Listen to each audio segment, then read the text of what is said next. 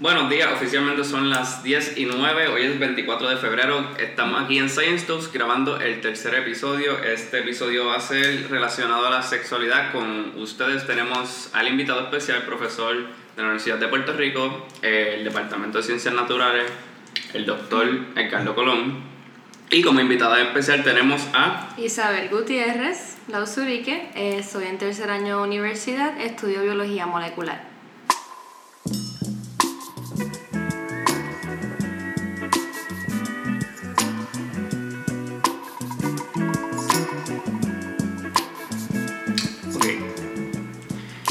Primero, lo primero, los credenciales. Eh, ¿En qué usted hizo el bachillerato? Yo hice mi bachillerato en Aguadilla, en la UPR de Aguadilla, eh, con bachillerato en biología, con una concentración en biomédica. Luego de eso me trasladé a hacer mi doctorado en el recinto de Río Piedra, donde hice mi doctorado en biología molecular slash bioquímica. Lo hice con el doctor Carlos González y terminé en el 2016. Ok, eso brinco directo de... Brinqué directamente del bachillerato al doctorado. No hizo maestría. No hice maestría. Okay. ¿Siempre supiste que querías estudiar biología? ¿Cómo te diste cuenta cuando tomaste la decisión? Esa es una pregunta, porque siempre que me la hacen, en realidad, yo siempre sabía que quería estudiar ciencia. Eh, qué parte de la ciencia o qué área me iba a enfocar, ahí era donde no, no estaba muy claro. Todavía incluso antes de graduarme no estaba claro.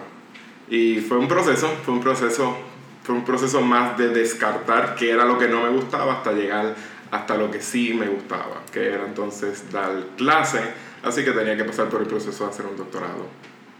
Otra pregunta que a mí me gusta hacer generalmente, yo creo un poco más invasiva, es que si volvieras a empezar de cero, ¿volverías a hacer lo mismo? Probablemente bajo todas las circunstancias de vida, sí. Sí, eh, y lo voy a traer en el término de que yo no soy muy apto en otras cosas. Eh, deporte no es lo mío, eh, gerencia no es lo mío, humanidades definitivamente no es lo mío, psicología o el área de ciencias sociales tampoco era lo mío, soy más del área de las ciencias naturales. Y la misma ciencia, ¿no? Te hubiese ido por química. La misma ciencia, biología. Definitivamente. Nada de física, nada de química, nada de, lo, de matemática. Pues fíjate, es una de las cosas que a mí también, como que yo tengo miras de estudiar medicina y generalmente cuando yo salgo a la gente lo que me preguntan es, ay, ¿en qué te vas a especializar? Pues yo no sé en qué especializarme, pero sí sé, como que ya estoy eliminando las cosas que sé que no quiero. Por lo menos trabajar con los niños, en pediatría, también estás trabajando con los padres y es un poco como fuerte bregar con los padres de niños, sobre todo. No, independientemente. A lo que vinimos, vamos a hablar de ciencia. Eh, y en el tema de hoy, ¿qué es lo que vamos a estar discutiendo? Bueno, hoy vamos a estar hablando de mayormente de hormonas y el ciclo menstrual. Es un tema que muchos sabemos que existe, sabemos que existe la menstruación, pero en realidad no sabemos qué es lo que pasa durante ese proceso de menstruación. Y eso es donde nos vamos a enfocar durante el día de hoy. No, y muchas mujeres también eh, Podría dar mi propio ejemplo, no necesariamente pasamos por la menstruación mensualmente, pero no sabemos realmente qué está ocurriendo biológicamente, fisiológicamente dentro de nuestros cuerpos, que es un tema ¿verdad? bien importante entender qué exactamente está ocurriendo. Miren, yo hice una, un survey, una encuesta súper super random en mi clase de sexualidad humana y les pregunté exactamente eso que ellos sabían que estaba ocurriendo durante el proceso de menstruación, durante esos 28 meses. Y yo esperaba que las muchachas supieran qué ocurría. No sabían. Los muchachos, ya de por sí, yo me imaginé que no iban a saber. Y efectivamente, no sabían. Pero me sorprendió que las chicas, las mujeres, no supieran qué está ocurriendo, qué cambios están ocurriendo en su cuerpo a través de esos 28 días, si estamos hablando de un ciclo menstrual eh, regular, eh, qué cambios ocurrían durante ese tiempo.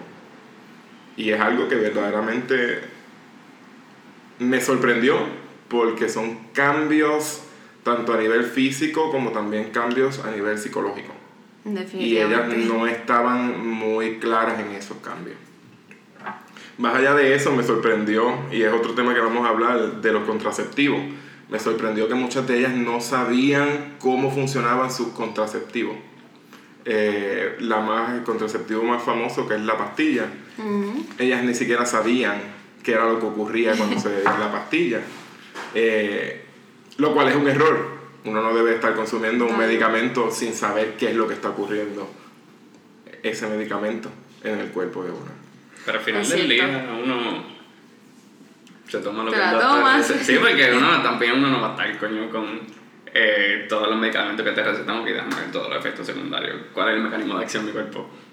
Pero sí, algo como los contraceptivos yo entiendo que tiene una mayor importancia en cuestión a, a saber lo que está sucediendo, porque sí, definitivo. Algo que le quería preguntar en cuanto a esa encuesta que hizo. ¿Eran como de preguntas abiertas para ver que ellos sabían o ya tú habías desarrollado un- una serie de preguntas, guías y con contestaciones? No, fue simplemente antes de comenzar la clase, les pregunté qué sabían del ciclo menstrual. Y se quedaron callados. O sea, el resultado fue, no sabemos nada. Chicas y chicos no saben absolutamente nada del ciclo menstrual. Chicas y chicos no saben absolutamente nada de la sexualidad humana. Y eso es un problema serio a nivel de sociedad. Que no sepan nada de la sexualidad humana, ni las cosas que comprenden la sexualidad humana, es un, es un, es un problema serio. Sí, porque en realidad eso es parte de nuestra salud. O sea, si nosotros no, no entendemos cómo funcionan nuestros cuerpos, eh, ya estamos fallando en el tema de la salud. Ok. ¿Por dónde queremos comenzar? Bueno, si vamos a comenzar a hablar del ciclo menstrual, primero tenemos que empezar a hablar de estructuras, estructuras endocrinas y hormonas que secretan. Ok. ¿ok? Ok. Así que sabemos que hay unas ciertas hormonas sexuales que conocemos y es estrógeno y progesterona. Eso las chicas lo tienen bastante claro. Sin embargo, cómo se produce este estrógeno, cómo se produce esta progesterona, es lo que en realidad no está claro y no queda claro. Así que hay que definir ciertas estructuras endocrinas para ir comenzando a comprender estos procesos. Y una de las estructuras es lo que conocemos como el hipotálamo. El hipotálamo está envuelto en la regulación de conductas bastante vitales en la vida, como comer, beber, también en la conducta, conducta sexual. Y el hipotálamo lo vamos a encontrar justamente debajo en la, en la base del cerebro. Vamos a encontrar el hipotálamo ahí. Y otra estructura de la cual tenemos que hablar es la pituitaria. La pituitaria está justamente debajo ya de ese hipotálamo. Y hay una conexión entre la pituitaria y el hipotálamo. La otra estructura a nivel endocrino que vamos a ver son los ovarios en este caso. Y los ovarios pues están más envueltos y sabemos que están más envueltos en la cuestión de producir estrógeno y progesterona. Pero hay un sistema de control para la producción final de este estrógeno y progesterona. Por ejemplo, en el caso de las chicas, tenemos que el hipotálamo va a secretar una hormona que es una hormona trópica. Una hormona trópica es una hormona que tiene un efecto sobre otras células para poder liberar unas hormonas. Y mírenlo de esta manera. El hipotálamo en este caso va a secretar una hormona conocida como la hormona liberadora de gonadotropina. Y esta hormona liberadora de gonado- gonadotropina va a tener un efecto sobre la pituitaria, específicamente sobre el lóbulo anterior de la pituitaria. Y ahora este lóbulo anterior o las células de este lóbulo anterior de la pituitaria va a secretar dos hormonas, dos hormonas gonadotrópicas. Así que vemos una relación, una hormona liberadora de gonadotropina y ahora la liberación de las hormonas gonadotrópicas. Y en el caso de los seres humanos, tanto hombres como mujeres, tenemos la, en las hormonas gonadotrópicas tenemos la hormona folículo estimulante y tenemos la hormona luteinizante. Y esas son las dos hormonas que van a estar bien envueltas con el proceso de poder llevar a cabo el ciclo menstrual, como también poder liberar estrógeno y progesterona. Entiendo que ambos sexos tienen las dos hormonas, sin embargo, el nombre de ambas hormonas se subordina al sexo femenino, al efecto que tiene en el cuerpo femenino. En el caso de la hormona secretada por el hipotálamo, que es la hormona liberadora de gonadotropina, están ambos géneros, masculino y femenino. Hombres y mujeres tienen esa hormona.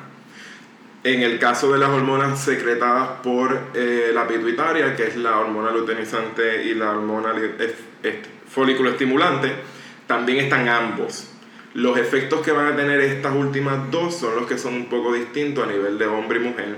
En la mujer va a haber secreción, obviamente, de estrógeno y progesterona y va a haber la producción de óvulos, pero en el caso de los hombres va a tener un efecto análogo que es la producción de espermatozoides, pero la secreción de eh, testosterona. Ok, Así eso, que, eso es una nota aclaratoria, porque no realmente no vamos a estar hablando del hombre, pero era para dejarlo pero vamos a encontrar esas, por lo menos a nivel de hormonas de pituitaria y hipotálamo, vamos a encontrarlas en ambos, hombres y mujeres. Así que, una vez ya tenemos este sistema bastante claro, podemos empezar a hablar del el proceso de menstruación. Y el proceso de menstruación no es un proceso esotérico, es un proceso que es bastante sencillo de entender. Eh, la menstruación ocurre en cuatro fases y se considera como la primera fase la fase folicular. Y en la fase folicular es la fase en donde vamos a estar produciendo un folículo o desarrollando un folículo que va a llevar el óvulo.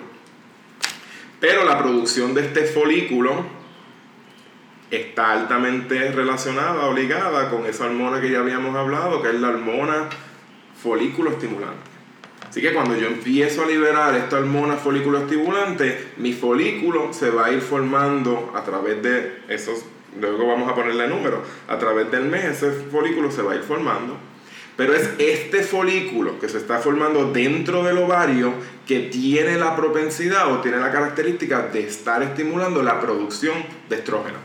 Que entonces luego estrógeno tendrá un efecto en el útero. Exactamente. en el endometrio. Exactamente. Ahora, también tenemos otra estructura dentro del ovario que se va a formar una vez ocurre la ovulación. La ovulación es la segunda fase de la menstruación.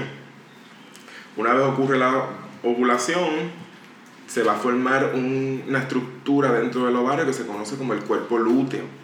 Este cuerpo lúteo ahora va a estar encargado de formar o producir otra hormona que hablamos ahorita, que era la progesterona. Así que yo formo esta estructura folicular que va a estar liberando estrógeno, ocurre la ovulación y una vez ocurre la ovulación, este folículo ahora se convierte en lo que se conoce como el cuerpo lúteo.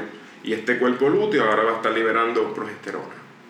Tanto la progesterona como el cuerpo, tanto la progesterona como el estrógeno van a tener unos efectos a nivel del, eh, también del endometrio, no solamente a nivel, de, eh, a nivel del ovario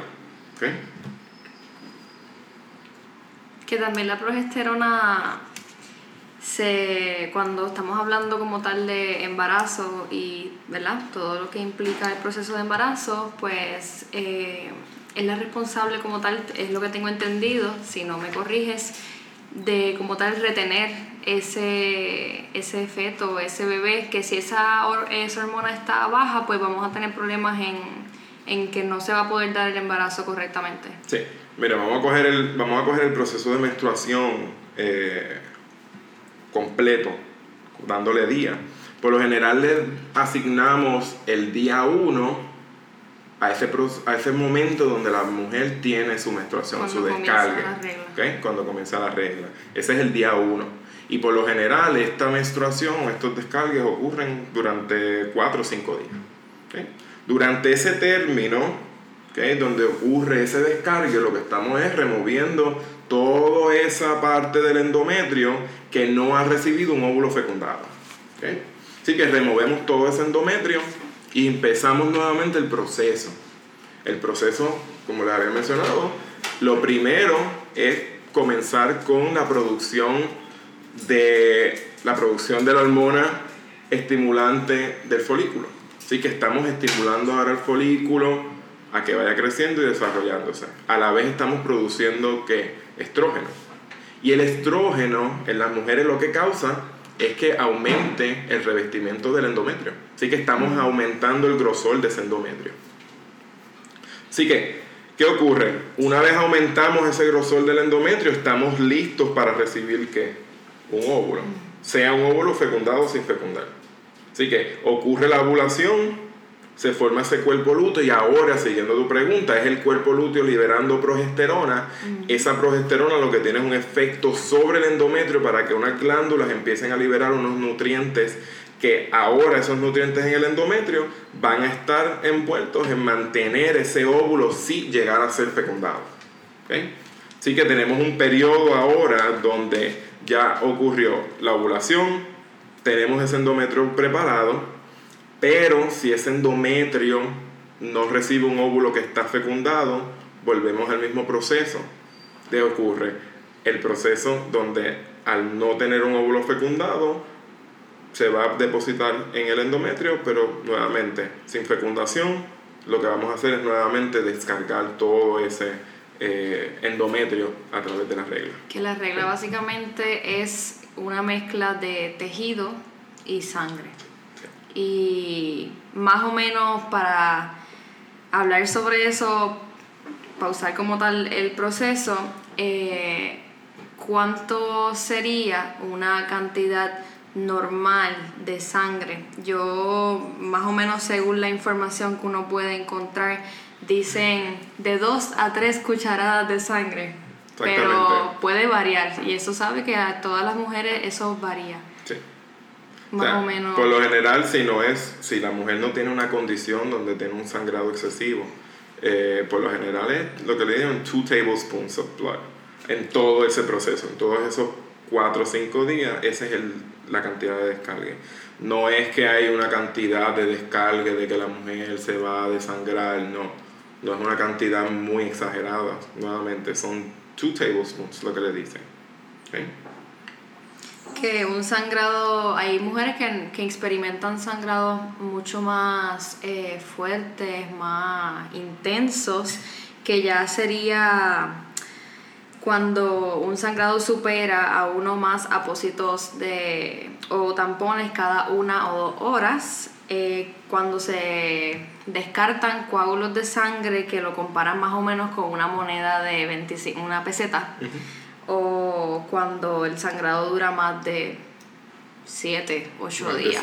Ya eso no se considera como algo normal. No, no, por lo general no, eso es un sangrado irregular mm. que está en un, tienes una menstruación que es irregular, donde el sangrado está continuando por más tiempo de lo debido. Nuevamente, el sangrado debe de durar aproximadamente 1 a 5 días. Más de 1 a 5 días conlleva que hay, debe de haber algún problema adicional en la mujer. O sea que la mujer debería consultar con su doctor acerca de su sangrado para ver qué medidas ¿verdad? se pueden tomar acerca de su salud. Sí, y más si es recurrente a través de todos los meses, a través de todos los ciclos menstruales, debería de chequearse, podría tener algún problema a nivel de...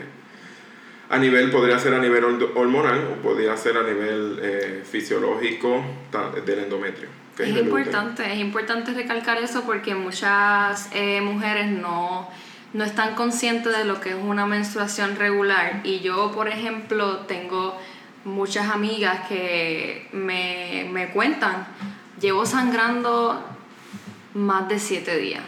¿Y fuiste al doctor? No, porque pues a mí siempre la regla me viene así. Pero eso no es normal, hay que verificarlo, así que hay que ¿verdad? crear conciencia acerca de ese tema. Sí, no, y recuerden que esto podría llevar a otros tipos de problemas, por ejemplo, este descargue, tú estás descargando sangre. Exacto. Así que podría llevar un proceso de anemia. Claro. Donde vas a tener bajas concentraciones de glóbulos rojos, bajas concentraciones de oxígeno y entonces vas a desarrollar problemas adicionales. Así que sí es bueno que la mujer, si pasan luego de esos cinco días y sigue en este proceso de, de descarga de menstruación, debería decir, verificar y chequearse con el médico. En cuestión a manejo de dolor, porque hay gente que realmente lo maneja muy bien, no tiene mucho dolor, pero hay gente que literalmente está muerta y no puede hacer nada durante el día. Eso también es otra cosa que se debe hablar de, porque hay que, ¿verdad?, decidir, saber discernir en lo que es un dolor normal de una menstruación regular o un dolor que ya es algo anormal que se debería verificar con, una, con un profesional de la salud. Mira, el proceso de menstruación de mujer a mujer es bien distinto.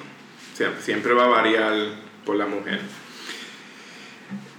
Igual los dolores. Todo va a depender de la fisiología de la mujer.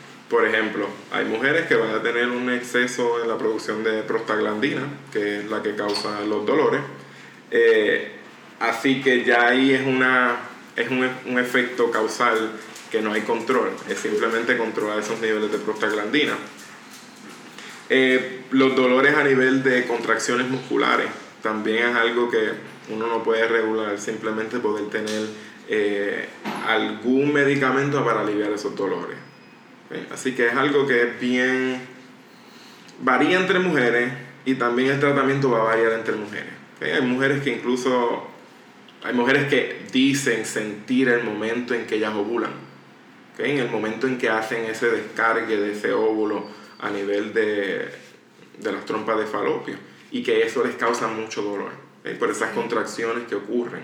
Pero nuevamente es cuestión de tratar de amenizar ese dolor, tratar de bajarlo lo más posible a través de medicamentos.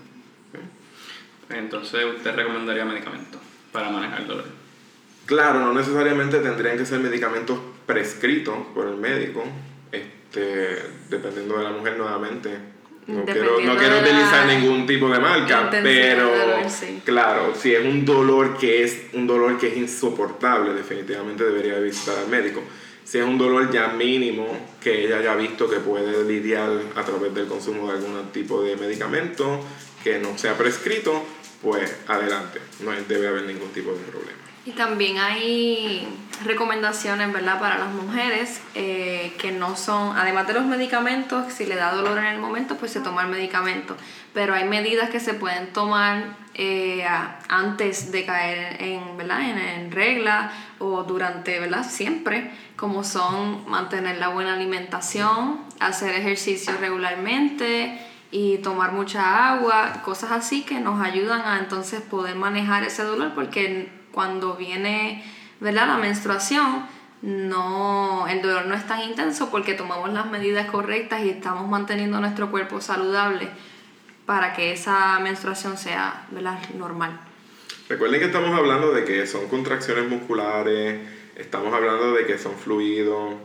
Piénsenlo de esta manera, si durante el proceso de menstruación uno está pasando quizás por un proceso, un momento de deshidratación, ese fluido va a tender a ser menos líquido. Al ser menos líquido yo necesito mayor contracciones musculares del útero para poder sacar ese, esa cantidad o ese descargue. Así que mayor contracción puede resultar en mayor, que mayor dolor. Así que sí, hay, tiene que haber un, o debería haber un proceso antes de la menstruación para poder aliviar esos dolores. Como tú dices, buena alimentación, buena cantidad de fluido, eh, buena hidratación eh, ejercicio que va a mantener estos músculos constantemente en movimiento, para entonces así aliviar eh, el proceso o hacer este proceso ya de las mujeres que tiende a ser un poco tedioso, mucho más llevadero. Sí, que son, ¿ves? son medidas que, sé, que las mujeres pueden tomar. Eh, si nuestro cuerpo está saludable, pues entonces la menstruación se supone, ¿verdad?, que venga de manera normal. Yo una vez leí acerca de eso un artículo de una muchacha que estaba haciendo una investigación. Ella lo que implementaba era que la regla o la menstruación intensa, fuerte, dolorosa, de esas que las mujeres dicen que son horribles, no es normal. Es esa eh, que la menstruación venga así, simplemente le está avisando a la mujer que hay algo mal en su cuerpo, que ella no está saludable. Sí, definitivo, no hay Recuerden que el dolor es un mecanismo para alertarnos a nosotros de que hay algo que no está, no está correctamente ocurriendo.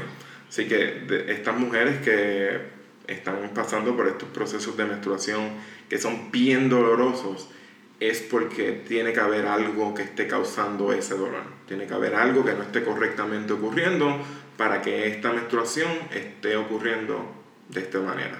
Recuerden, la menstruación, si venimos a ver, es un proceso que lleva ocurriendo desde que el ser humano es ser humano.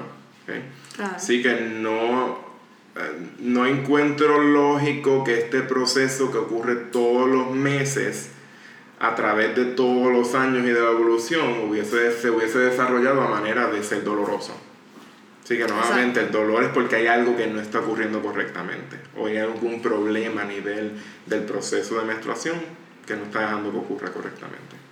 Así que ya sabemos, tenemos que ¿verdad? tomar conciencia y tomar las medidas necesarias nosotras mujeres para evitar ¿verdad? que las reglas sean tan dolorosas, intensas y que sean tan irregulares, sino que podemos tomar decisiones acerca de nuestro cuerpo para poder intentar por lo menos de lograr una menstruación normal.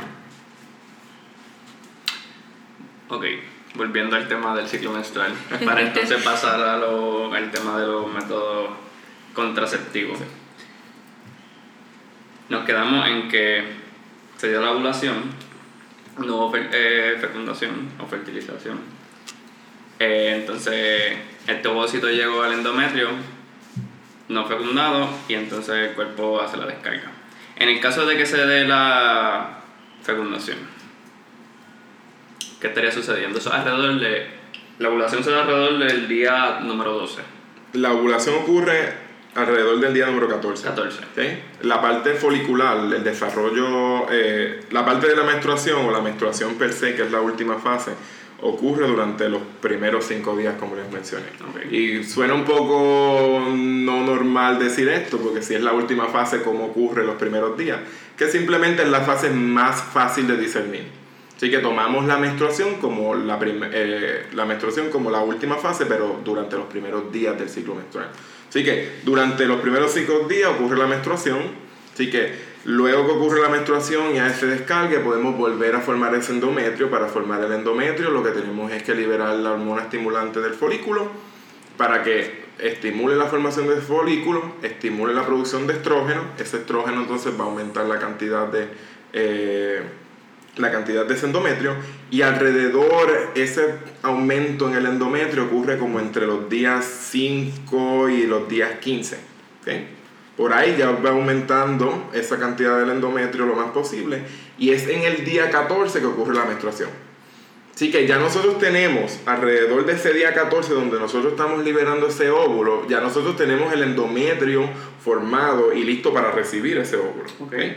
Así que nuevamente, los primeros 5 días de la menstruación, luego de eso aproximadamente los próximos 10 días estamos pasando por el proceso de formación del endometrio y en el día 14 ocurre la ovulación.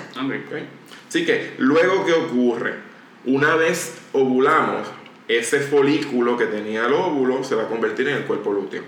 Y este cuerpo lúteo ahora nuevamente va a estar liberando progesterona.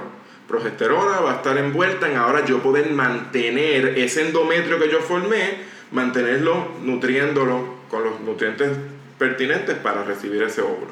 Y eso es por lo general aproximadamente eh, se mantiene por el restante de los días 15 al día 28. Todos esos aproximadamente 10 eh, días. 12, 12 días se mantiene progesterona liberándose porque se mantiene el cuerpo lúteo presente, pero el cuerpo lúteo se degrada. Y una vez el cuerpo lúteo se degrada, bajan los niveles de estrógeno y bajan los niveles de progesterona. Y una vez bajan esos niveles de estrógeno y progesterona, es que entonces volvemos y pasamos a la última fase, que es la fase de descargo, la fase de menstruación. Recuerden que si tengo menos progesterona, tengo menos estrógeno, no voy a, eso incide en que no voy a estar produciendo endometrio y no voy a estar nutriéndolo. Por ende, si no lo nutro y no lo estoy formando, tengo que descargarlo. ¿Okay? Y entonces, en el caso que se dé la... En el caso que se dé la fecundación, eh, ese óvulo va a llegar a ese endometrio, se va a implantar y entonces van a ocurrir unos procesos que, eh, una liberación de otros tipos de hormonas y señalizaciones para decirle al cuerpo, miren, aquí hay algo, aquí hay un óvulo que está fertilizado, no podemos llevar a cabo la menstruación porque entonces estaremos descargándolo. ¿Cómo lo hacemos? Mantenemos los niveles de progesterona altos. Si mantenemos los niveles de progesterona altos y de estrógeno altos, podemos mantener el endometrio, pero a la vez podemos mantener este endometrio con nutrientes necesarios para el desarrollo de este embrión. Yo lo que entiendo, ¿verdad? En cuanto al conocimiento que tengo, es que se produce este, esta hormona, el mismo óvulo fertilizado produce chorionic hormone, y entonces esa hormona es como LH. Tiene el mismo efecto LH en el cuerpo lúteo. LH sería la hormona luteinizante que va a estar formando progesterona y la progesterona va a estar manteniendo el endometrio. Esa es la señalización. Y uh, como un side note, cuando se hace una prueba de para ver si está embarazada, lo que se está viendo es si esa hormona está presente en la orina. Sí, Si la chorionic hormone no está presente, entonces no está no hay embarazo. Sí, Recuerden que estamos hablando de procesos hormonales y las hormonas son la señalización, las que dictan todo lo que va a ocurrir en el cuerpo. Aparte del sistema nervioso, las hormonas pues son las que dictan qué es lo que va a ocurrir y cómo va a ocurrir. Así que con eso en mente es que se basan muchos de los contraceptivos. ¿Cómo podemos jugar con estos niveles de hormonas para entonces yo evitar que, que, yo lleve a cabo el proceso de menstruación o específicamente llevar a cabo el proceso de ovulación. Todos los contraceptivos lo que buscan es evitar ese momento de ovulación. Así que uno de los métodos contraceptivos más, eh, más conocidos. Aquí viene mi primera pregunta. Si se trata de evitar la ovulación, utilizando estos contraceptivos no se está llevando a cabo la O sea, no se supone que se lleva a cabo la ovulación cuando utilizas los métodos anticonceptivos no vas a estar ovulando. O sea, no va a haber liberación de ese óvulo. Pues no, como quien dice, no hay break. De que no hay break, exactamente, no hay break de que haya un embarazo porque no hay un óvulo para fecundar. Ok. Y ahí es donde, y ahí es donde entran los, eh, lo que se conoce como cuán, eh, cuán efectivos son. Ok. Y estos métodos hormonales tienden a ser bien efectivos, casi un 100% de efectividad. Es bien poco probable de que una mujer basado o bajo estos eh, tratamientos hormonales quede embarazada. Vamos a ver algunos y vamos a hablar entonces de qué puede ocurrir mal, qué pueda causar que okay, mujer quede embarazada. Una otra pregunta con relación al ciclo menstrual. Hasta ahora creo que estamos bastante claros yo creo que es bien importante discutir los métodos anticonceptivos y el efecto en el cuerpo de la mujer. Sí. Miren, si vamos a hablar de métodos anticonceptivos, tenemos que obligatoriamente comenzar a hablar de la pastilla. La pastilla es la clásica que las mujeres siempre comienzan por ella. Y nuevamente, estas pastillas están basadas en esos niveles de hormonas que estamos liberando a través del proceso. Nuevamente, el ciclo menstrual lo que hay es un... Eh, lo que hay un juego entre los niveles de hormonas. Primero tenemos una liberación alta de estrógeno y luego tenemos una liberación alta de progesterona, mientras que la otra baja. Niveles altos de estrógeno, progesterona bajo, progesterona alto, estrógeno bajo. Y las pastillas lo que buscan es jugar con eso. Específicamente, las pastillas lo que hacen es mantener los niveles altos de estrógeno. ¿okay? Por ejemplo, tenemos eh, lo que le conocemos como la pastilla contraceptiva, que sabemos que, o no sabemos, si, si no lo sabemos lo aprendemos, la mujer está en la pastilla por 21 días. Ella está 21 días tomando una pastilla que tiene una combinación de estrógeno y progestina. Progestina es un sintético de progesterona. Así que a través de todo el proceso yo tengo niveles altos de estrógeno, niveles altos de progesterona. ¿Qué sucede? Niveles altos de estrógeno y niveles altos de progesterona inhiben que yo libere la hormona estimulante del folículo o folículo estimulante. Si yo inhibo la liberación de la hormona folículo estimulante, yo no voy a producir un folículo. Si yo no produzco un folículo, nunca voy a ovular. Y eso es lo que busca en la pastilla. ¿okay? Mantener esos niveles altos de estrógeno y progesterona para inhibir también la producción de la hormona liberadora, la hormona folículo estimulante. Hablando de entonces ese proceso cuando una mujer está tomando ese tipo de pastilla, que básicamente estamos evitando la ovulación, que eso es lo que acabamos de decir, pues, ¿qué pasaría si la, la mujer quiere parar de tomarse esta, esa pastilla, ¿qué, ¿qué efecto va a tener en el cuerpo ya que ese cuerpo nunca está ovulando? De momento para de tomar la pastilla, ¿qué puede ocurrir? No, eh, si la mujer deja de, de tomar la pastilla, la mujer vuelve y entra en su ciclo menstrual normal. Le toma un par de meses eh, en lo que vuelve a entrar a su ciclo menstrual porque nuevamente, estás teniendo concentraciones altas de estrógeno, lo que tu cuerpo vuelve y ajusta a las concentraciones normales, luego de eso no va a haber ningún problema. Así que volviendo un poquito al proceso, la mujer se mantiene tomando eh, tradicionalmente la pastilla por 21 días y luego tiene 7 días de placebo. Exacto. Esos 7 días de placebo lo que van a permitir es cualquier, eh, cualquier endometrio que se haya podido haber formado durante esos días se va a remover. Así que durante esos 7 días la mujer puede tener el proceso de menstruación. Recuerden, aún así tenemos que tenemos estrógeno y tenemos progesterona en niveles altos. Los niveles altos me están evitando que yo forme folículo que me va a dar un óvulo, pero voy a estar produciendo endometrio y voy a estar produciendo ¿qué? Voy a estar produciendo el endometrio y nutriéndolo hasta cierto punto. Así que durante esos siete días lo que hacemos es que removemos ese endometrio y una vez terminan esos siete días la mujer vuelve y comienza su tratamiento con la pastilla por 21 días adicionales. Solamente como para añadir gotitas del saber, la progestina que viene en estas pastillas también ayudan al proceso contraceptivo en el hecho de que aumentan el grosor del, del moco cervical. Okay. Hay un moco a nivel de la cervix que entonces va a evitar que cualquier depósito de esperma en la vagina de la mujer pueda cruzar y llegar a, los ovarios. ¿okay? Así que, aparte del hecho de que no vamos a estar produciendo eh, un óvulo o no vamos a estar produciendo el folículo, también estamos bloqueando la entrada de cualquier esperma que entre a la parte del útero.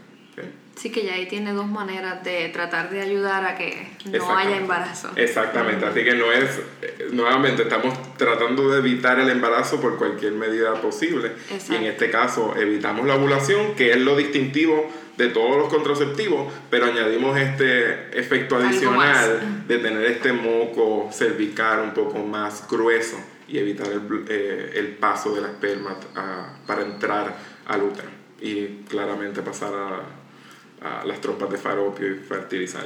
Claramente, no debe, cuando uno lo piensa, diría, pero si no voy a estar, si no voy a estar eh, ovulando, ¿para qué quiero este efecto adicional? No voy a quedar embarazada. Uno nunca sabe. Claro. Mejor estar, eh, mejor estar seguro, que verdaderamente no va a haber ningún tipo de embarazo. Sí, que esto aumenta la, la eficacia como tal del, del método. Sí, sí, sí. Ok, me vino una pregunta bien loca a la mente. eh, mientras se está en esta pastilla no se está ovulando. Por tanto, supongamos que una mujer esté, no sé, 7 años en esta pastilla el contaje de los ovocitos, conocemos que se producen mientras uno es un feto, un embrión, eh, no disminuirán tanto como naturalmente disminuirían. disminuirían. Por tanto, eh, una mujer que ya te vamos a suponer alrededor de sus 35 años lleve toda lleve una gran cantidad bajo estos métodos pudiera ser entre comillas, más fértil si dejas los métodos dado que tiene más cantidad de ovocitos guardados? No necesariamente, porque recuerda que tienes que verlo a nivel. No lo puedes ver como un sistema aparte de todos los otros sistemas. Recuerda que según vamos envejeciendo, todos nuestros sistemas van, que, van decayendo. Así que no necesariamente es más fértil. Quizás tiene almacenado más óvulos, pero su sistema per se, por ejemplo el endometrio, ya no es el mismo. Ok. ¿Okay? No es más, eh, el endometrio también tiende a pasar por unos cambios que a través de la edad le evitan poder ser útil para la fertilización y para albergar eh, eh, los óvulos. Claro, nuevamente, esta persona como no está ovulando, va a retener estos óvulos Así que a sus 35 años, digamos, va a tener más óvulos de una persona que no haya fecundado durante todo ese, no haya ovulado durante todo ese tiempo. Pero no necesariamente la hace más fértil por cuestión nuevamente de que hay unos cambios en el cuerpo que a los 35 años pues ya no es igual eh, que a los 18, que a los 20. Okay. Así que si hablamos, eh, es bien, es bien difícil de tomar el término de fertilidad, porque hay que cogerlo con pinzas. ¿okay? Que es una mujer más fértil versus una mujer menos fértil, que es fertilidad per se. Pues fertilidad es mayormente la capacidad de poder que fecundar un óvulo. ¿okay? Y esta mujer quizás tiene más óvulos. pero un óvulo fecundado quizás en estas mujeres ya mayores no sean tan viables por el hecho de que hay unos cambios adicionales en el cuerpo. Qué interesante. Muchas personas piensan que después de tomar la pastilla, ah, lo dicen y todo, eh, por ejemplo, por ahí en la calle, ¿estás tomando la pastilla? Bueno, cuando termines de tomarla vas a estar más fértil, así que puedes caer embarazada fácilmente, así que es importante aclarar sobre eso. Eh, siguiendo el tema con, eh, del hecho de cuán efectivas son, estas pastillas tienden a ser 100% efectivas. El problema está que hay un downside de estas pastillas. Y vamos a comenzar con el hecho de que la persona tiene que tener en mente que se la tiene que beber todos los días. En el momento en que la persona falla de bebérsela, ya ahí es donde empieza a aumentar las probabilidades de que esta persona quede embarazada. Pero no hay ningún problema, si te olvidaste beberte la pastilla, te la bebes cuando te acuerdes y continúas el ritmo normal. Ahora, hay unos efectos de esta pastilla y es bien importante que aclaremos ciertas cosas. Muchas personas dicen que esta pastilla causa cáncer. El consumo continuo de estas pastillas causa cáncer, eso es incorrecto. No hay estudios que vinculen el consumo o el uso de estas pastillas con el desarrollo de cáncer. Sin embargo, estas pastillas tienden a agravar cánceres que son preexistentes.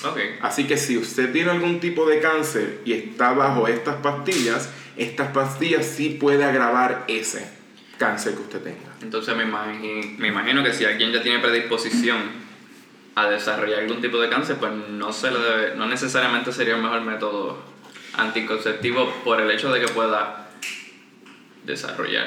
Eh, recuerda que estamos hablando de predisposición. No es que las pastillas van a aumentar el hecho de que te pueda aparecer cáncer. Claro. ¿okay? Así que no es que hay un juego con la predisposición tú puedes estar predispuesto, eh, digo, ella puede estar predispuesta a desarrollar cáncer, pero no es que la pastilla va a aumentar esa probabilidad de que te salga cáncer. Lo que aumenta o lo que causa es que el, cáncer que tú puedas tener ya de por sí lo va a agravar. Recuerden que estamos hablando de procesos hormonales. Así que piénsenlo de esta manera. Estrógeno está aumentando mi endotelio, así que está aumentando esas células endoteliales del útero. Así que está aumentando en el hecho de que hay una, ¿qué? una mayor división, un mayor crecimiento. Así que células preexistentes cancerosas se van a tomar una ventaja de esos procesos hormonales para poder crecer y agravar el cáncer. Interesante. Otro, otra de las cosas que, eh, que es bien interesante es que estas pastillas sí causan o hacen que la mujer sea más propensa a problemas circulatorios.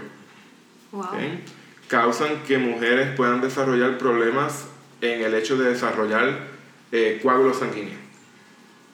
Así que las mujeres que toman estas pastillas son más propensas a desarrollar coágulos sanguíneos espontáneos. Ah, okay.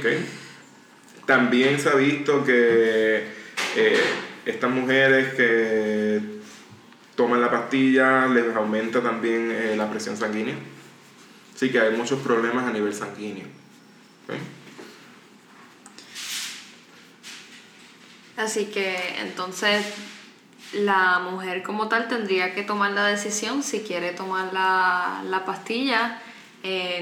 pues eh, tienes el método anticonceptivo, pero tienes que estar ¿verdad? consciente de todos los efectos que se puede traer para el cuerpo de tomar una pastilla diariamente que va a traer ¿verdad? efectos fisiológicos al cuerpo. Sí se ha visto que mujeres, por lo general, mujeres de 35 años que son fumadoras, no deberían de utilizar la pastilla. ¿Por qué? Porque agrava todos estos problemas sanguíneos eh, a nivel cardiovascular. Así que, el, como dice la compañera, el uso de la pastilla va a depender de la condición física de la persona, de la mujer. Si hay mujeres que ya de por sí tienen problemas cardiovasculares, han tenido ataques al corazón, eh, problemas sanguíneos, estas mujeres no deberían de usar la pastilla. Eso es bien interesante porque pues la, lo de las mujeres de las mujeres fumadoras, sabemos que el fumar, ¿verdad? cigarrillo, etcétera, puede traer efectos negativos a nuestra circulación, todo lo que tiene que ver con todo eso, así que estamos una mujer fumadora que a, la vez, a su vez está tomando una pastilla anticonceptiva, pues entonces ya tiene doble peligro de todos esos problemas. Ya eso, eso es bien importante, el hablar sobre eso. Las mujeres no conocemos ese tipo de información. I mean, las mujeres que tienen 35 años o más, que son fumadoras, pueden utilizar la pastilla, pero con mucha precaución, porque nuevamente aumenta el riesgo eh, de ataques al corazón. Sea, ese es el hecho primordial. Ahora, no hay razón por la cual eh, no tengan o no utilicen un método anticonceptivo. Hay otros métodos anticonceptivos que estas mujeres que tienen este riesgo con las pastillas pueden utilizar. Exacto. Claro, y los vamos, pues, vamos a discutirlos allá mismo.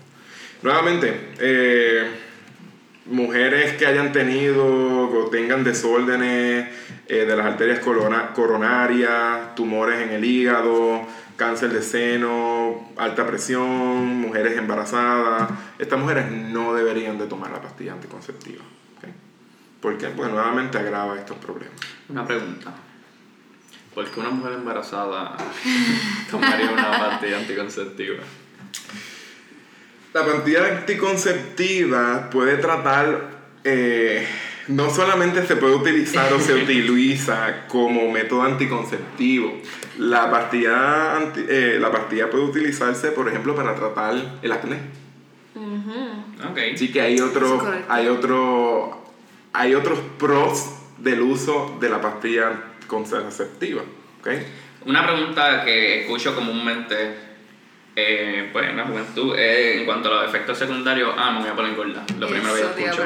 ¿Qué tan cierto? No sé si hay evidencia respecto a eso. ¿Es un mito? ¿No es un mito? No, no, no es un mito. Hay ciertas marcas de las pastillas contraceptivas que causan retención de líquido. Sí, eso es cierto. Pero hay unas que ya se han desarrollado que no tienen ese efecto adverso de retención de líquido. Y el ponerte gorda como tú lo pones está relacionado tanto de que va a haber un aumento en el apetito. Okay. Y, y, que va a haber un aumento en la retención de líquido. Así que estos dos factores, cuando tú los traduces a la balanza, obviamente vas a ver un aumento de peso. Pero obviamente se puede controlar, porque ya tú sabes que esta pastilla te va a causar hambre o consumo de comida adicional. Así que ves que es algo psicológico. Si tú sabes que esta pastilla me va a causar este efecto, pues ya yo tengo que saber que no es hambre per se, sino es un efecto secundario de la pastilla. Sí, entonces se toman medidas acerca de la dieta y uno se controla. Si sabes que vas a comer más, pues entonces mira, come más a seguido, menos cantidad, o en menos eh, porciones más pequeñas. Claro. Pero no, no es que en realidad la pastilla te va a hacer engordar el hecho de que vas a engordar, pues claro, se atribuye a la retención de líquido y al consumo adicional por el hambre que va a causar la pastilla. Así que la gordura se, se le da la, a la responsabilidad al efecto de la pastilla. Que eh, no como tal a que la pastilla tú te la tomas y te va a engordar. exactamente, exactamente. Así que es hasta cierto punto una realidad y un mito. Pero puede ser hasta efectivo, o sea, puede tener su lado positivo, porque en el caso de que alguna mujer quiera en efecto retener más líquido, eh, o sea, tiene, está cubriendo ambas bases. Y necesita aumentar de peso. Exacto. Tienes ahí. Así que nuevamente la pastilla. Con apetito, menos acné. Menos acné, exactamente. Incluso se ha visto que esta pastilla anticonceptiva eh, disminuye la probabilidad de cáncer. Ahorita hablamos de que no te causa cáncer, sino que al contrario, te agrava un, cáncer, preexistente, pero si no tienes cáncer, evita el desarrollo de cáncer. Ok. Así que tiene una función ya también protectora en contra del desarrollo de cáncer. Interesante. Es bien importante entonces saber cuáles son, cuál es mi situación para entonces yo decidir si debería o no debería utilizar la pastilla. Ok, perdona que lo interrumpa, pero llevamos como 20 minutos en el mismo tema de la pastilla. Nuestros listeners se van a aburrir. Vamos a entonces al siguiente método anticonceptivo. Miren, un método súper interesante y cuando yo lo leí me estuvo bien interesante, es lo que se conoce como el aro vaginal. El aro vaginal es simplemente un aro, un, eh, un aro plástico que se inserta en la vagina y se deja la vagina por 21 días. Y adivinen qué ocurre a los 21 días. Tienes que removerlo. Bien importante que el aro vaginal se remueva a los 21 días y tenga 7 días de descanso del aro. Igual que las pastillas. Ah, porque el aro lo que tiene es el, los mismos, las mismas hormonas. Tiene estrógeno y tiene progestina. Así que lo que se está ocurriendo es que ese aro está liberando estrógeno y progestina durante esos 21 días. A los 21 días se remueve y entramos en ese proceso que se conocía a nivel de la pastilla como el placebo. Se descansa, ocurre cualquier descargue que tenga que ocurrir y luego de esos 7 días vuelve y se inserta el aro vaginal. Pregunta. En cuanto a los efectos beneficiosos que discutimos anteriormente de las pastillas, ¿el aro vaginal también tiene efectos parecidos, positivos para... Dado a que me imagino que es el mismo concepto de que está... Eh, que está liberando las mismas hormonas. Mira, el aro vaginal es bastante reciente, una de las innovaciones a nivel de contraceptivos en la mujer eh, que son recientes. Pocos estudios hay sobre el aro, pero se asume de que ya que estás liberando la misma cantidad de hormonas y las mismas hormonas vas a tener los mismos efectos que tendrían si estás utilizando las pastillas. Pero claro, eso es una asunción. No hay nada todavía escrito eh, a nivel de investigación que diga que es cierto. Simplemente se asume por el hecho de que las mismas concentraciones y las mismas hormonas. ¿Por qué yo recurriría a este método en comparación al de las pastillas? No tienes que tomártelo todos los días. No tienes que estar recordando que tienes que beberte una pastilla todos los días, sino que tienes que solamente recordar dos puntos importantes. Por, eh, quitarte el aro vaginal a los 21 días y ponértelo una vez acaben esos 7 días de placebo. Y eso es uno de los advantages en contra de la pastilla. Eh, no, tienes que no tienes que depender tanto de la memoria. Y el problema de las pastillas pues es ese, que en el momento en donde tú pierdas una dosis, estás aumentando el eh, la probabilidad de quedar embarazada. Okay. Y ese es uno de los advantages. Otro de, la, otro de los contraceptivos que se, está, o que se ha desarrollado es la inyección. Okay. Que es la que se conoce como Depo-Provera. Y esta se administra, esta es una inyección que se administra cada tres meses. Así que ven que vamos disminuyendo la necesidad de ir recordando. Si yo disminuyo la necesidad de rely on my memory, estoy aumentando la probabilidad de que, estoy disminuyendo la probabilidad de quedar embarazada. Porque una vez yo me administro esta, esta inyección, lo que tengo que esperar son tres meses para la próxima. Sí, que se elimina el error humano prácticamente. Se elimina el error humano que depende mucho de la memoria. Y esta pastilla que. Esta pastilla. Digo, disculpen, esta inyección eh, administrada cada tres meses, lo que también tiene es una hormona. O una combinación de hormonas. Que puede ser, eh, en este caso, igual. Eh, estrógeno, progesterona, pero por lo general las pastillas, esta inyección viene solamente de progestina. Y eso es bien importante porque ahora solamente estamos utilizando una hormona, progestina. Y evitamos tener unos desequilibrios, unos desbalances de dos hormonas. Mm. En este caso, progestina también lo que, está, lo que está causando es evitando la ovulación. Pero aparte de evitar la ovulación, progestina también aumenta el moco cervical. Y entonces inhibe que crezca el endometrio.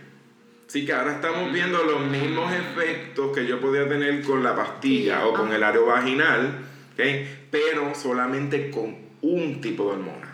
Ya saqué estrógeno de la ecuación y solamente dejo progestina en esta inyección para entonces poder llevar a cabo mi proceso contraceptivo. Y vuelvo y te pregunto, ¿por qué yo recurriría a este método ¿O por qué no recurriría? Además de quitando el error humano. Por lo general, estos, eh, estos métodos son más eficientes que el de la pastilla. ¿okay? Son más eficientes eh, y siempre va a redundar sobre el error humano. Okay. Porque tenemos ah. básicamente lo mismo. Tenemos una administración de hormonas, pero esta administración de hormonas tiene que ser en unos tiempos específicos. ¿okay?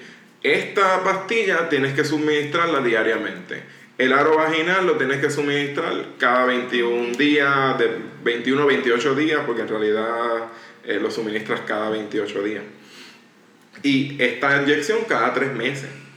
Pero en realidad lo que estás disminuyendo con el desarrollo de estos contraceptivos es ese error humano de que se te olvide beberte o aplicarte eh, la, el método contraceptivo. Que estamos diciendo que la mujer tiene que estar, tiene que tomar la decisión en qué yo puedo hacer. Si yo soy olvidadiza y no me puedo tomar una pastilla todos los días porque sé que se me va a olvidar, pues mejor tengo que puedo recurrir al aro o puedo recurrir a una inyección tres meses que es mucho más conveniente.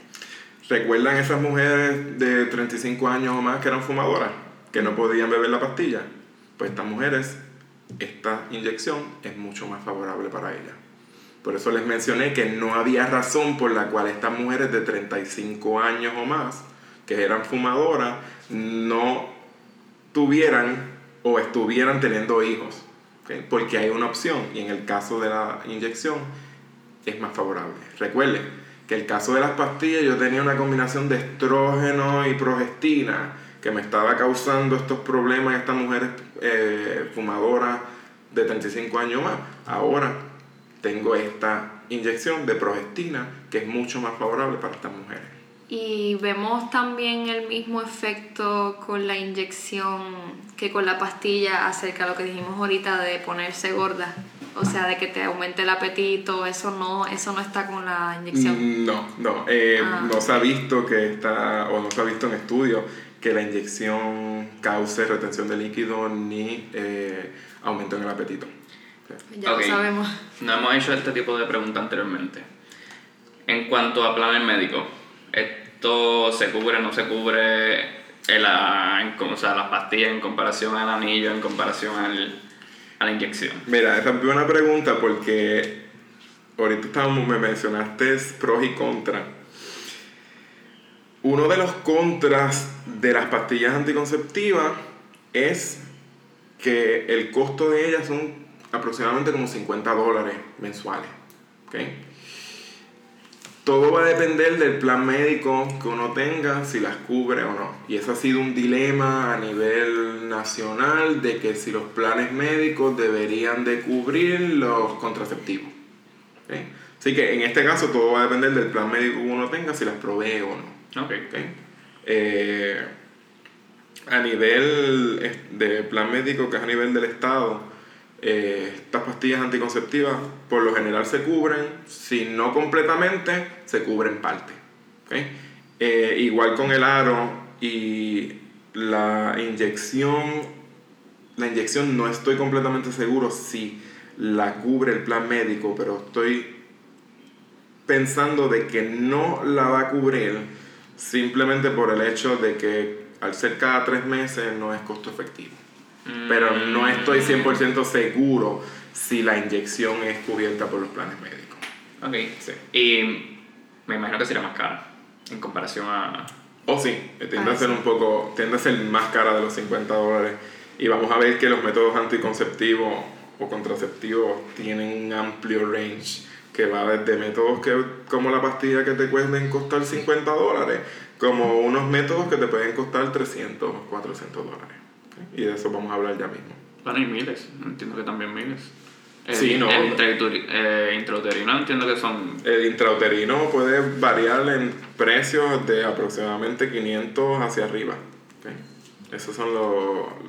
Y incluso los implantes también pueden costar bastante. Que ahí no solo quedaría la decisión de la mujer de cuál método anticonceptivo quiere, sino eh, cuál es, cuán disponible tiene ese dinero ella para poder comprar el, el, método o poder pagarlo. Nuevamente, volvemos a hablar de que la contracepción es un problema de salud a nivel social.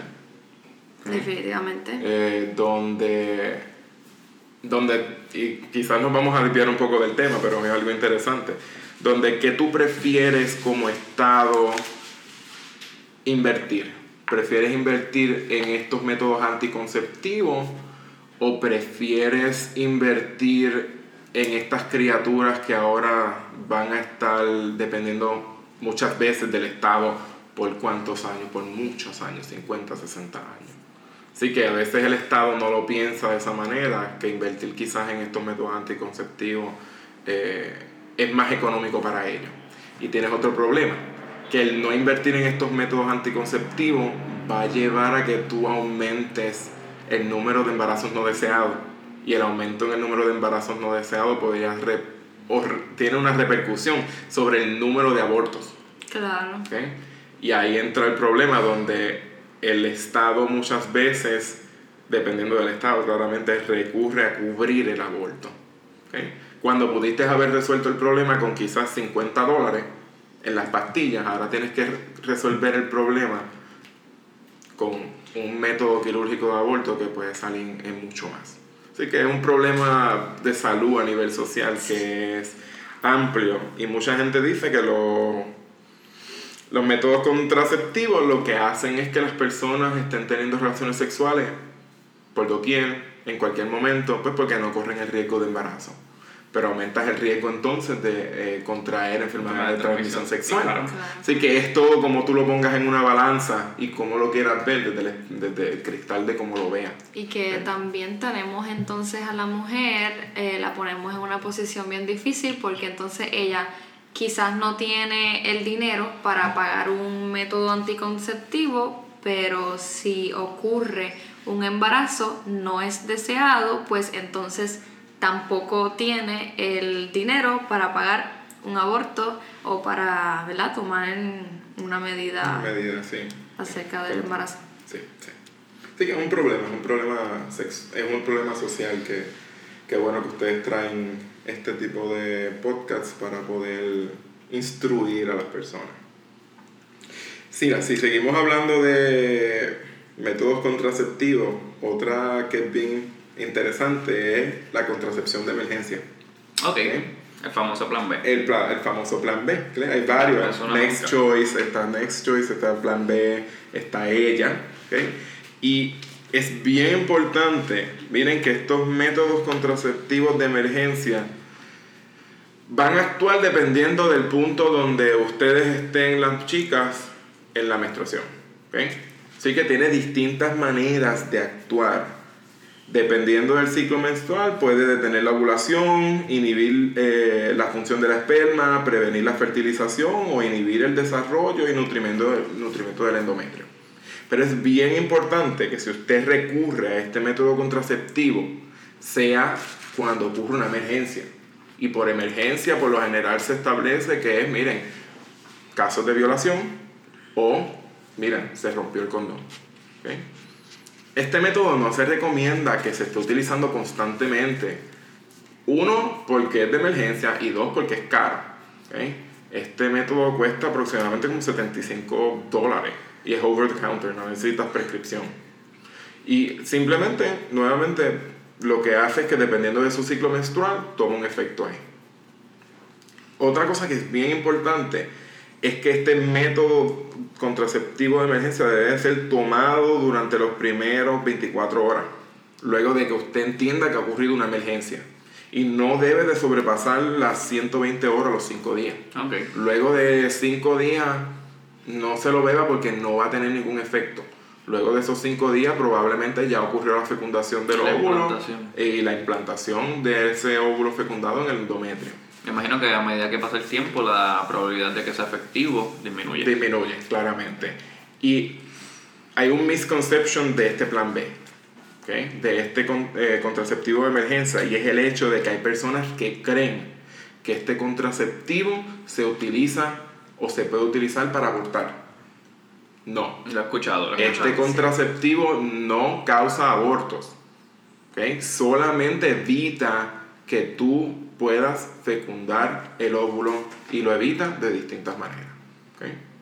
Pero no es para aborto. Esto no va a causar un aborto. Una vez ese óvulo fecundado entra y se fija en ese endometrio, no va a ocurrir no nada. va a ocurrir nada. El plan B, ella, Next Choice, no te va a resolver la situación. Ahí entonces tendríamos que proceder al plan C. o sea, ahí por plan C me refiero a cualquier otra eh, decisión que se tenga que tomar. Ya no hay plan B. Ya no hay plan B. Sí, sí, sí. Te quedaste serio. Sí, que, sí, no, yo. en plan C. En plan C, sí.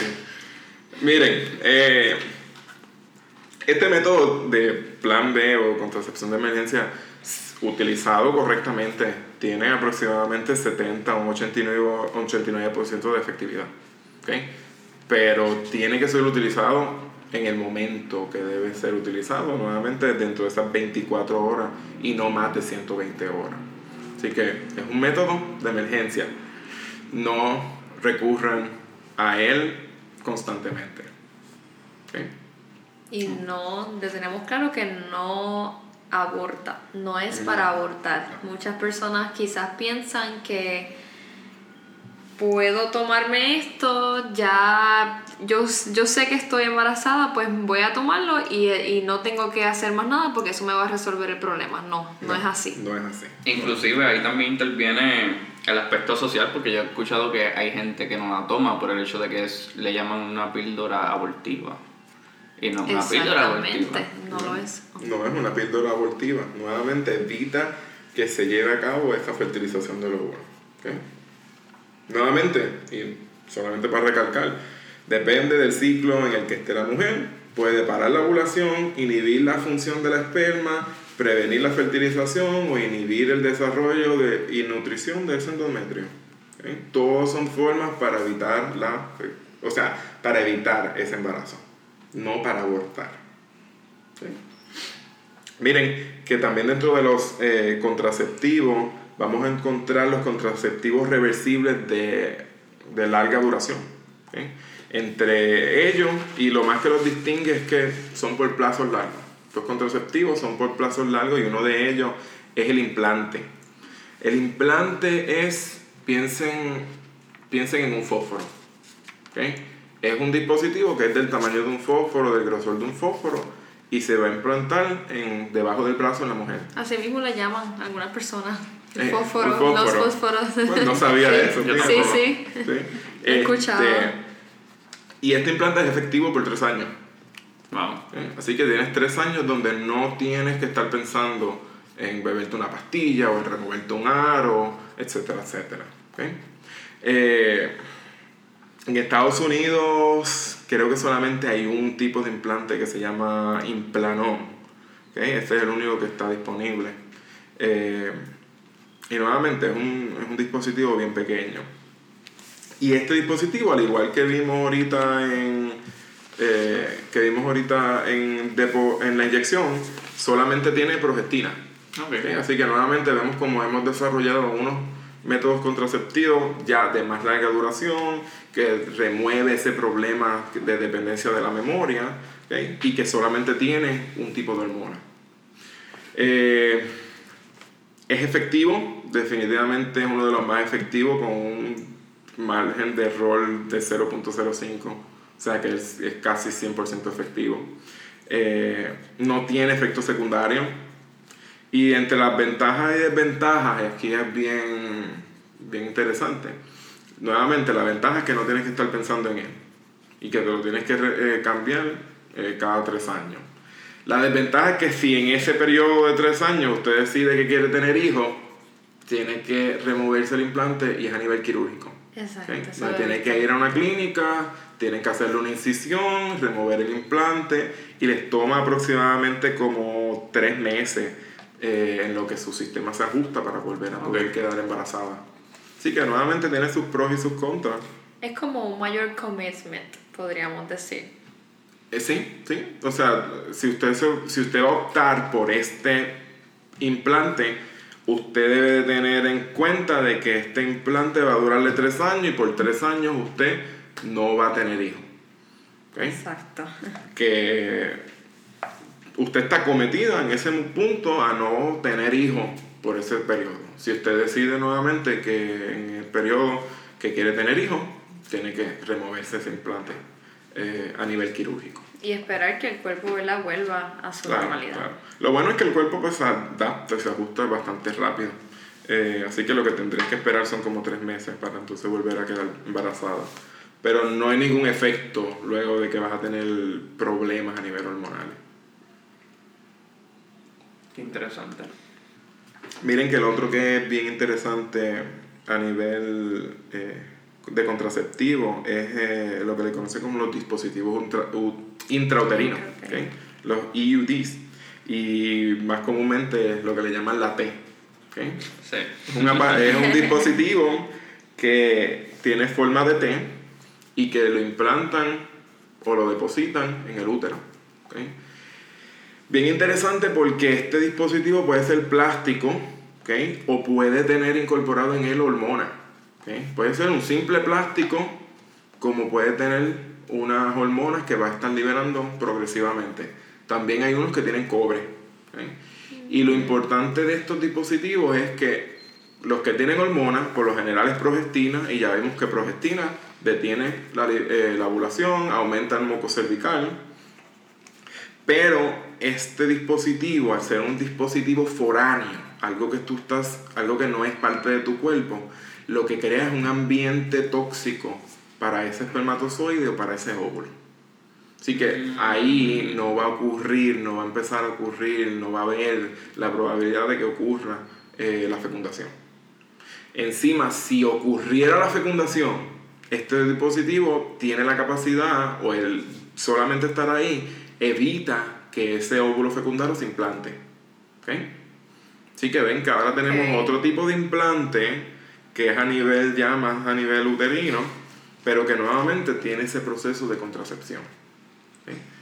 Y acerca del cobre. Ah, el eh, cobre, esa es buena pregunta porque...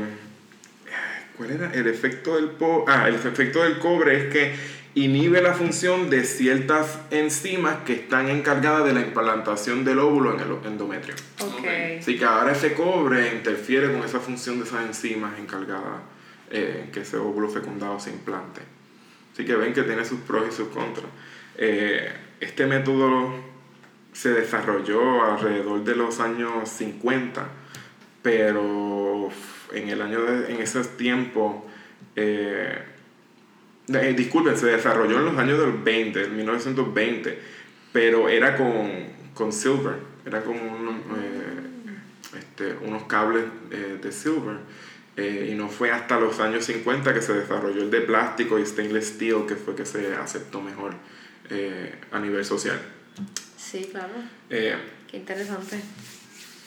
Nuevamente ya vimos cómo funciona y uno de los disadvantages de este método es que ronda alrededor de los 300 dólares. Puede durarte años. Por ejemplo, el de cobre tiene una duración de 12 años, siempre y cuando esté implantado correctamente. Eh, puede durarte 12 años. Eh, Mirena, que es uno de, uno de los contraceptivos que tiene progesterona, te puede durar por 5 años, otro te puede durar por 3, pero el precio es alto. Y aparte de que el precio es alto, recordamos que esto es un dispositivo que es foráneo. Y al igual que muchas cosas que son foráneas, que no son parte de tu cuerpo, tu cuerpo tiende a rechazarla. Y muchas mujeres, cuando le implantan el dispositivo, el cuerpo mismo empieza a rechazarlo y lo saca del lugar.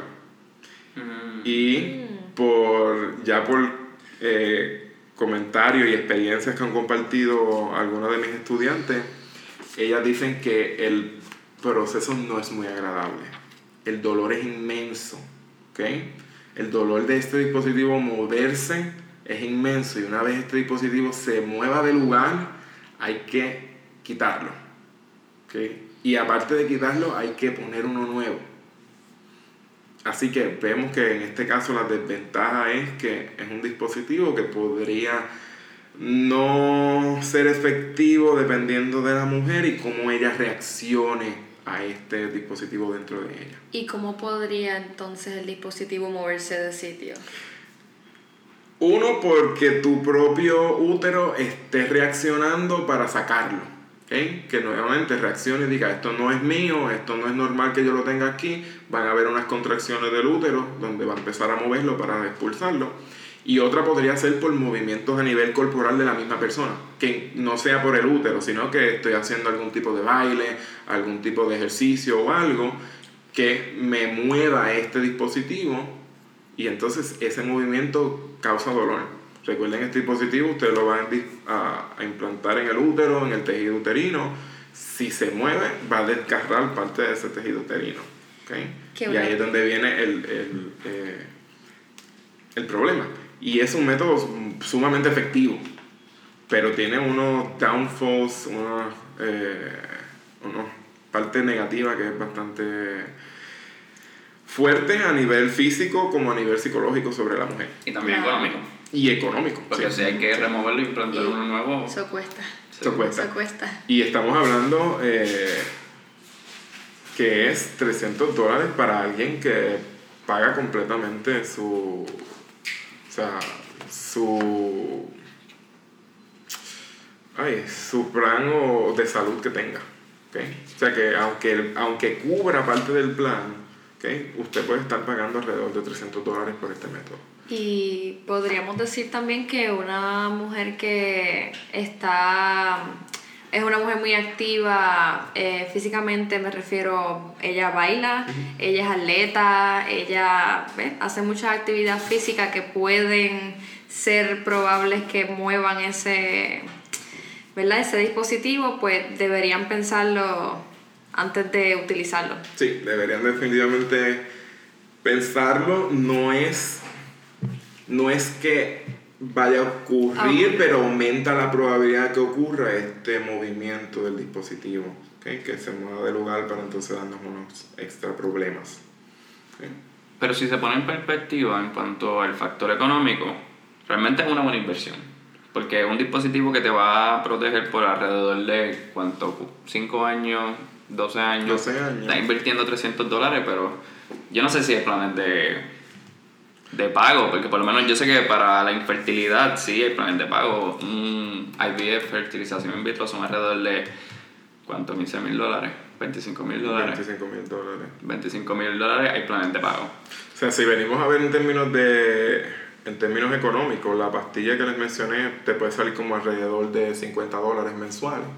Así que si lo vemos al año son 600 dólares por 12 que te puede durar este dispositivo ultraterino. Estás gastando en pastillas 7.200 dólares en 12 años. En 12 años, mira. Cuando pudiste haber utilizado este método y pagar 300. Así que en términos económicos es una buena inversión. Claro.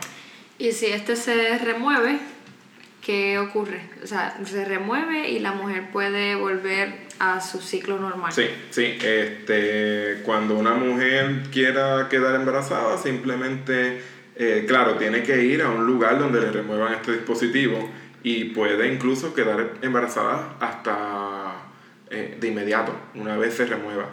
Dependiendo nuevamente de cuál estemos hablando, porque si es el... Eh, si es el que no es hormonal, el que es simplemente de plástico o el que es simplemente de cobre, esta mujer está llevando a cabo sus ciclos menstruales normales. Simplemente está evitando quedar embarazada o el depósito del óvulo fertilizado en el útero. Pero una vez se remueva, ella ya tiene la capacidad de quedar embarazada al momento. Así que eso es otro de los pros de este, de este método contraceptivo que puedes quedar embarazada tan pronto salgas de él. Eso es bueno saberlo. Sí. Una buena información.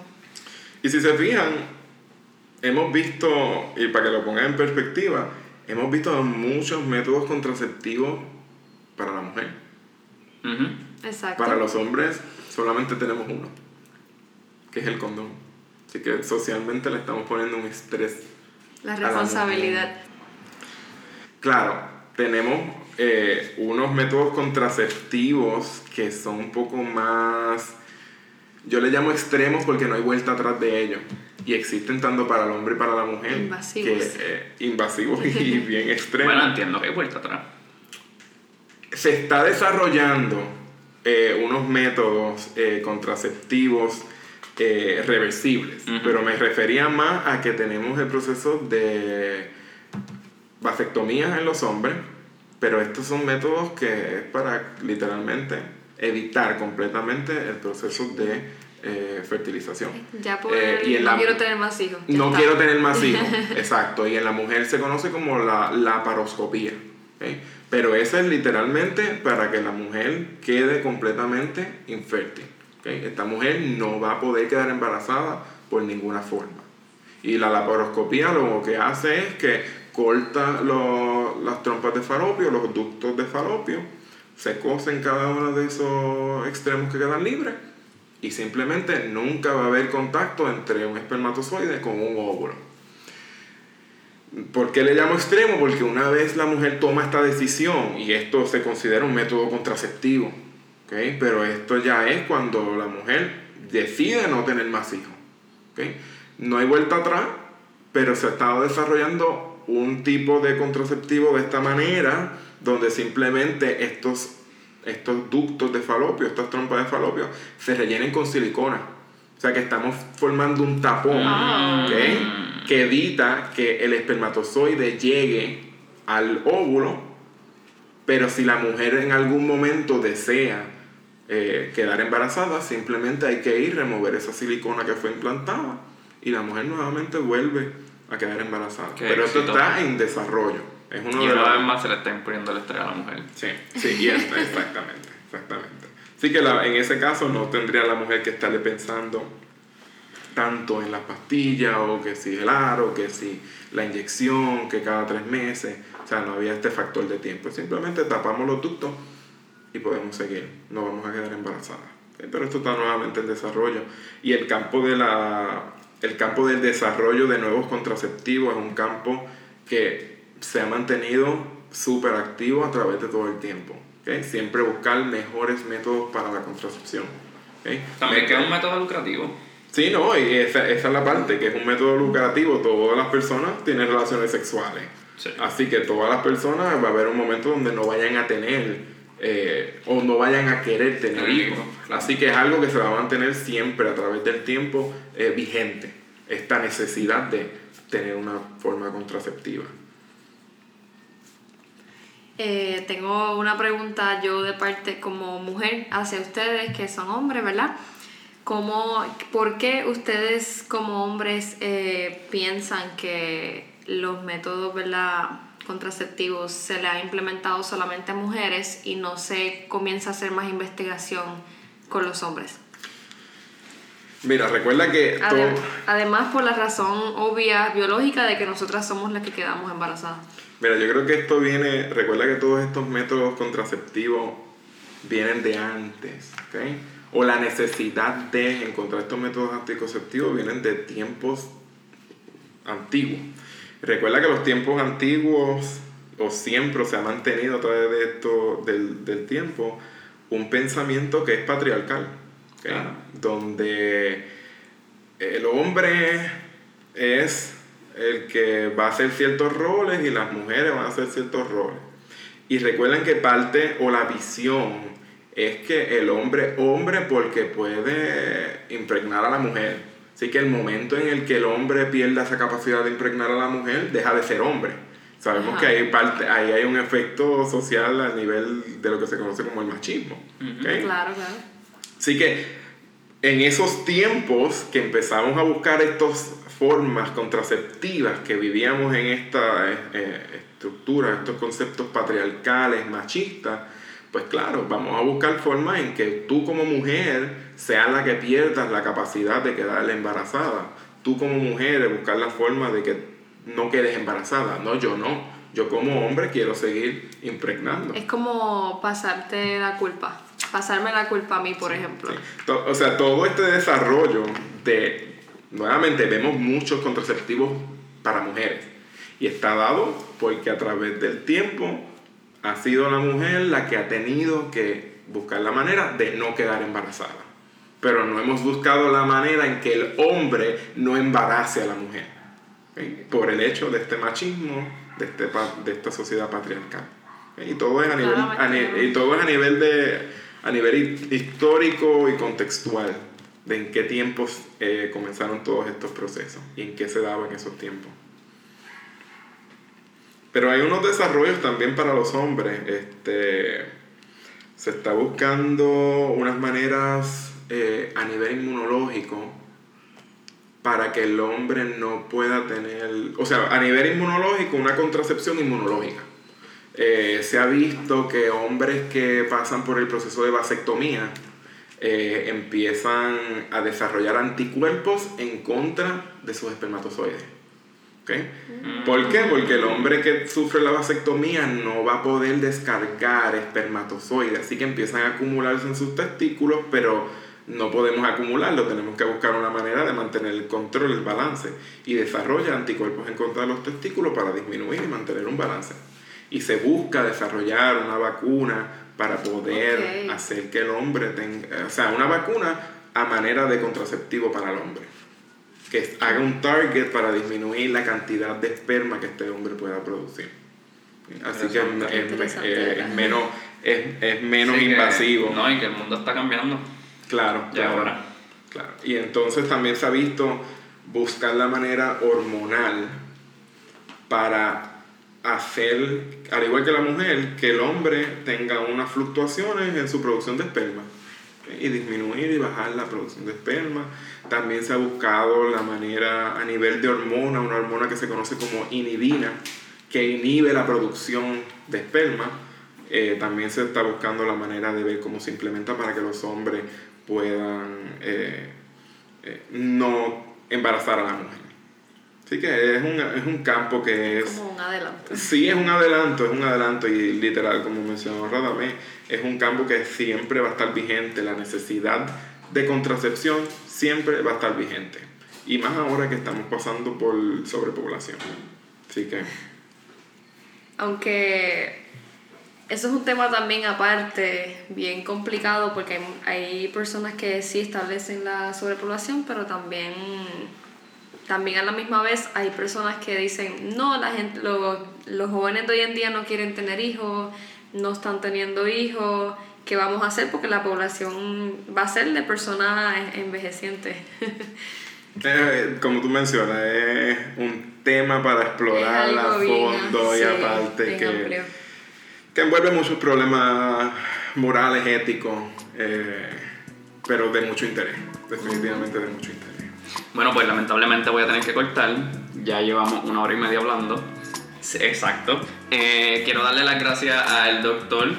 Gracias. Y también a la invitada especial Isabel. En el caso de que no quieran apoyar, pueden darnos follow a Science Dose como Science Dose PR en Instagram. Eh, pueden enviarnos emails, preguntas, lo que quieran decirnos a science2pr@gmail.com. Si quieren apoyarnos económicamente, pueden ir al link de GoFundMe en mi Instagram personal, Rada Ames, con dos S, y también en el Instagram de Science2 como Science2pr. Pues yo creo que eso es todo por hoy. Este episodio estuvo magnífico y con eso los dejo.